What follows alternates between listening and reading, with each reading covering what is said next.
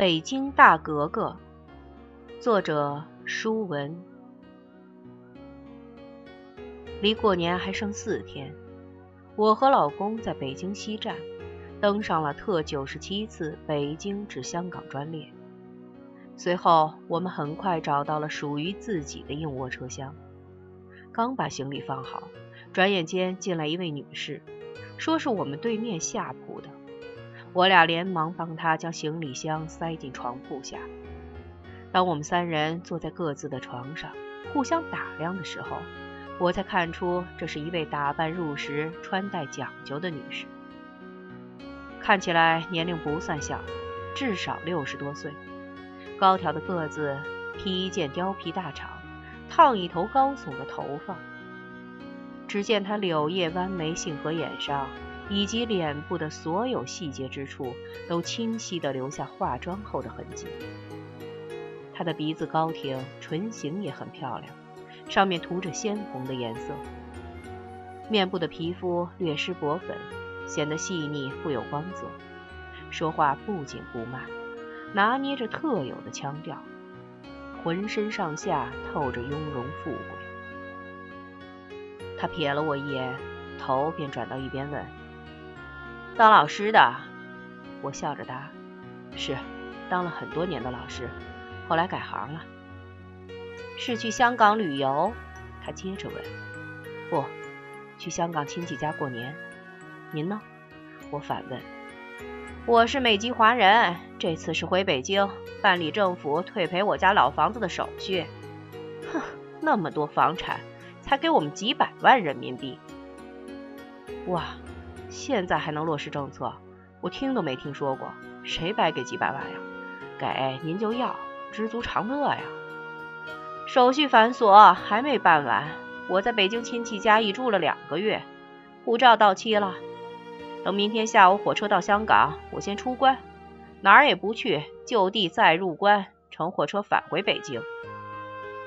哟，入了外国籍也够麻烦的。我们俩正聊着。又来了一男一女查找自己的铺位，经核对，原来他们的铺位就是这位美籍华人的中铺和上铺。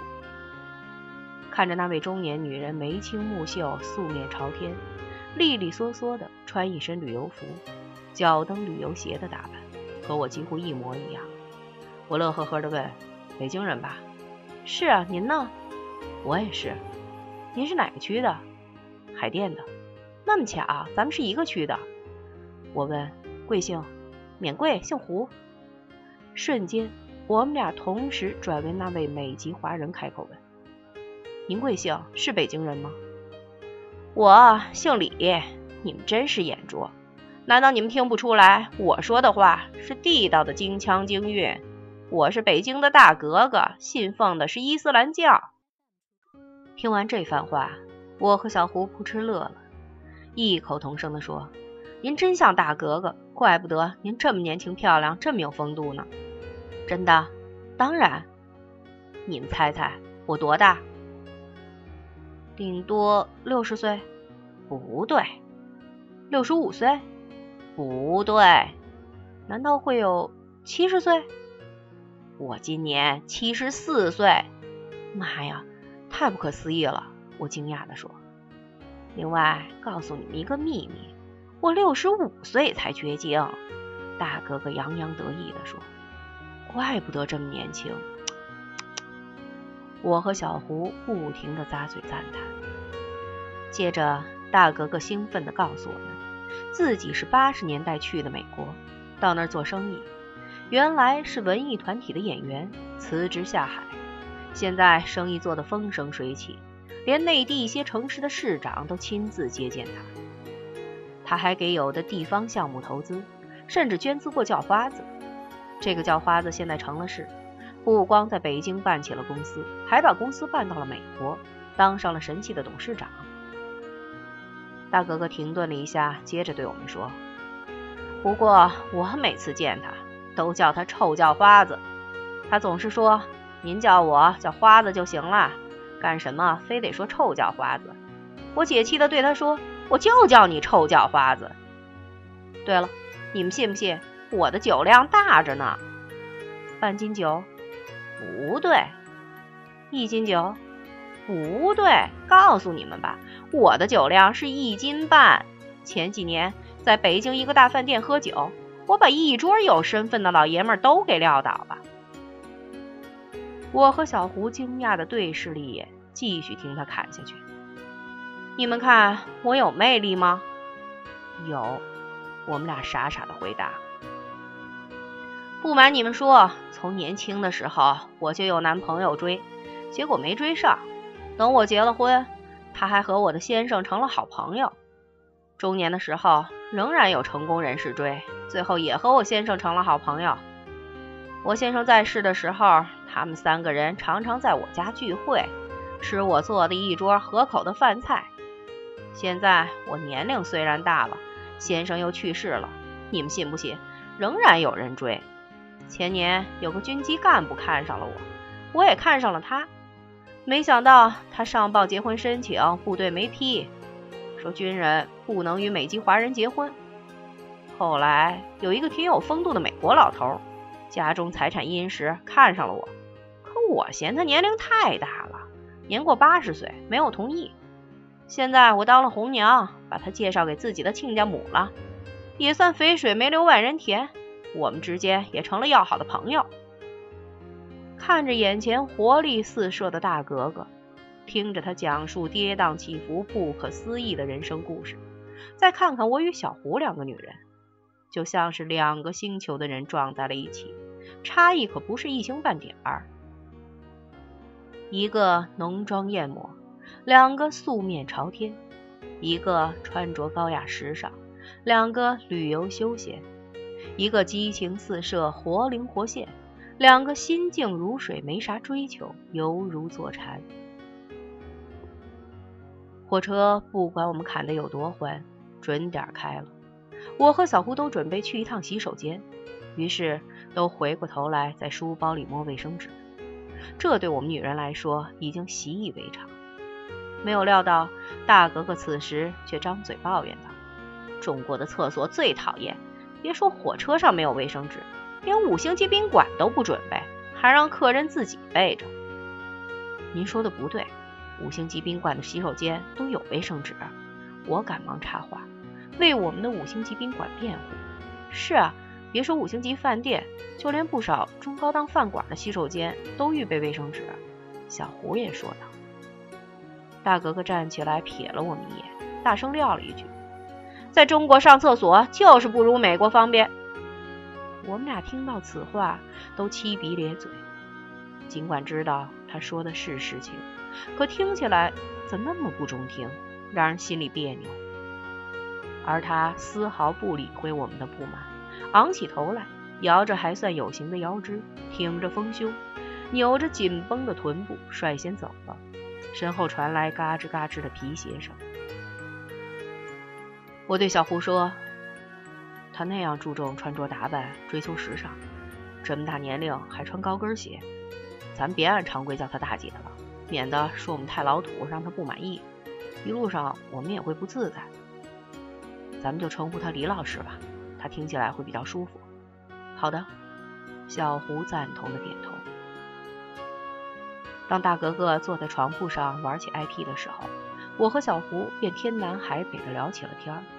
越聊越投机，尤其是说到北京卫视养生堂节目，我说上句，他准能接下句，真是心有灵犀一点通。接着，我们从各自教育女儿开始，聊起孩子的趣闻轶事。正当我们谈性正浓的时候，就听到大哥哥甩出一句：“我最烦你们说什么养生，什么保健，北京的养生过了头，还说什么子女的教育。”教育完自己的儿女不算，还带孙子外孙，见不见？烦不烦？烦死人了！大格格的一顿机关枪，差点崩昏了我们，吓得我们戛然而止，一脸愕然。我们两个人不解地问：“李老师，您有几个孩子？”“两个儿子。”他头也不抬地答。“你有几个孙子孙女？”“一个没有。”“为什么？”不要！我很早就告诉两个儿子，想要孩子你们就自己带，我不管。我们家族有规矩，谁都不管第三代。要孩子？要什么孩子？要孩子有什么用？我们这样有多潇洒，有多好？我和小胡又是一脸茫然。我在琢磨，同是北京女人，同是格格，喝的是同一个城市的水长大。虽然后来国籍不同，可到底都是中国人呀。有差异自然，没想到竟会如此之大。大约晚上五点左右的时候，列车服务员送来了晚餐。我选了一份米饭、牛肉炖土豆。大格格看着眼前的快餐，嘟囔着说：“什么饭菜？怎么吃啊？瞅着一点胃口都没有。”我说：“你要是觉得送来的饭菜不行，去餐厅吃吧，那儿的种类比较多，可做选择。我家先生已经去餐厅了。”他略沉吟一会儿说。算了，我也点份牛肉炖土豆吧。当我们两个人接过买来的饭菜后，服务员又从餐车上给我们每人一碗热汤。大格格问：“里面有没有猪肉？是猪肉熬的汤吗？”服务员不解地望着大格格说：“是，是吧？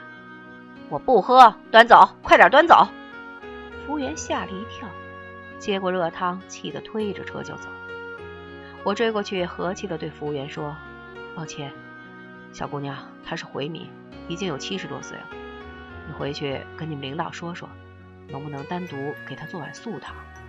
快过年了，也是温暖旅客的心。给你添麻烦了，谢谢你了。”没事儿，我试试。服务员撅着嘴，小声答应着走。时间一分一秒的过去了，正当我们把饭菜一扫而光的时候，送餐的服务员端着一碗热气腾腾的西红柿鸡蛋汤给大哥哥送来。我非常感动，忙说谢谢。大格格端过热汤，也说了一句谢谢，声音小的像蚊子叫。等送餐服务员刚一转身从我们眼前走开时，大格格用洪亮的，甚至是傲慢的声音对我们说：“哼，你们知道吗？他们为什么给我送鸡蛋西红柿汤？因为他们知道我是美国人。”听到这里，我的心咯噔一下，有点堵，心想：美国人，美国人怎么了？怎么能这样讲话？我终于按捺不住了，清清嗓子，用脆生生的声音对大哥哥说：“李老师。”这回是您错了，他们做汤给您送来，并不知道您是美国人。您没有拿护照给他看，是我告诉他们，您是一位回民，年龄也不小了，应当照顾您。是吗？大格格的声音立马温柔了不少，像做错事的孩子一样低下了头。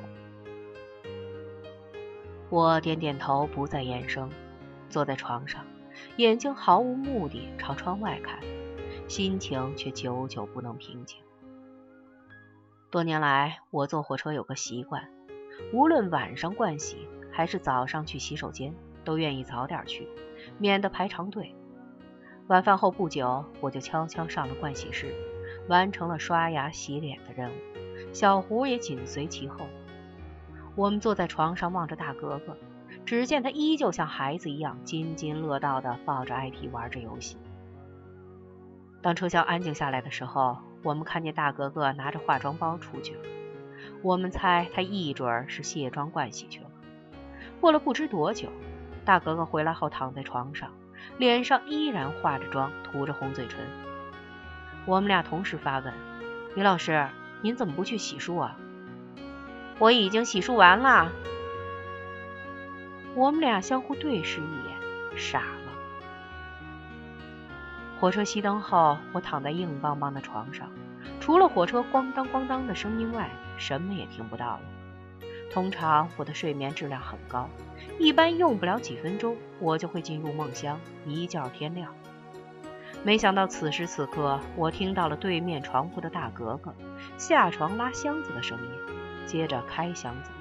然后就听到刷刷的翻纸，或者是数钱的声音，这声音没完没了的传入我的耳膜，刷刷。第二天早上，大格格假装生气的对我们说：“小胡，一晚上老起，上来下去的瞎折腾。舒文先生的呼噜声响亮，舒文还跟先生上下呼应，也打起小呼噜，真是夫唱妇随。”真的假的？我从来不打呼噜的。我笑着问。当我们从书包里掏出北京老酸奶时，我老公顺手递给大格格一瓶无糖酸奶。大哥哥非常高兴，说自己的行李是姐姐帮助收拾的，忘了装酸奶。他在北京因为血糖有点高，每天都喝无糖酸奶。早餐完毕，当大哥哥继续玩 IP 的时候，我和小胡闲得无聊，又看起山来。不过这回我们可长记性了，不再聊什么养生教育了，我们开始聊书画，聊潘家园，聊瓷器。正当我们聊得起劲时，大格格突然问：“舒文，你看看我的藏品怎么样？”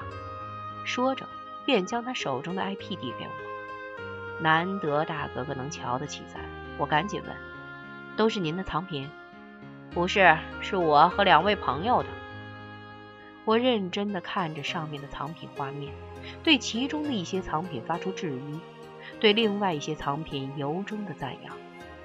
他对我所赞扬的藏品看了看，说：“你还真行，这是拍卖会上拍来的。这真是瞎猫碰上死耗子，撞上了，稀里糊涂露一手。”此时，大格格对我们的态度也有了些许改变，从盛气凌人、不屑一顾，到主动评价我们的优势及缺点。他说：“不骗你们，我在美国专门读了三年的心理学，研究人的特点。”我最会看面相了，难得火车上有缘遇见你们两个妹妹。他问：“你们读过心理学吗？”小胡摇摇头。我小声说：“自学过。”是吗？我点点头。他突然说：“不和你们聊了，我要去洗手间。”他站起来刚要走，又哎呦一声，突然坐在床上。我问：“李老师，怎么了？”他小声说：“尿裤子了。”声音小极了。坐在我旁边的小胡没听清楚，连忙问：“怎么回事？”“没事。”我抢着回答。大格格像个孩子似的，不好意思的朝我笑了笑。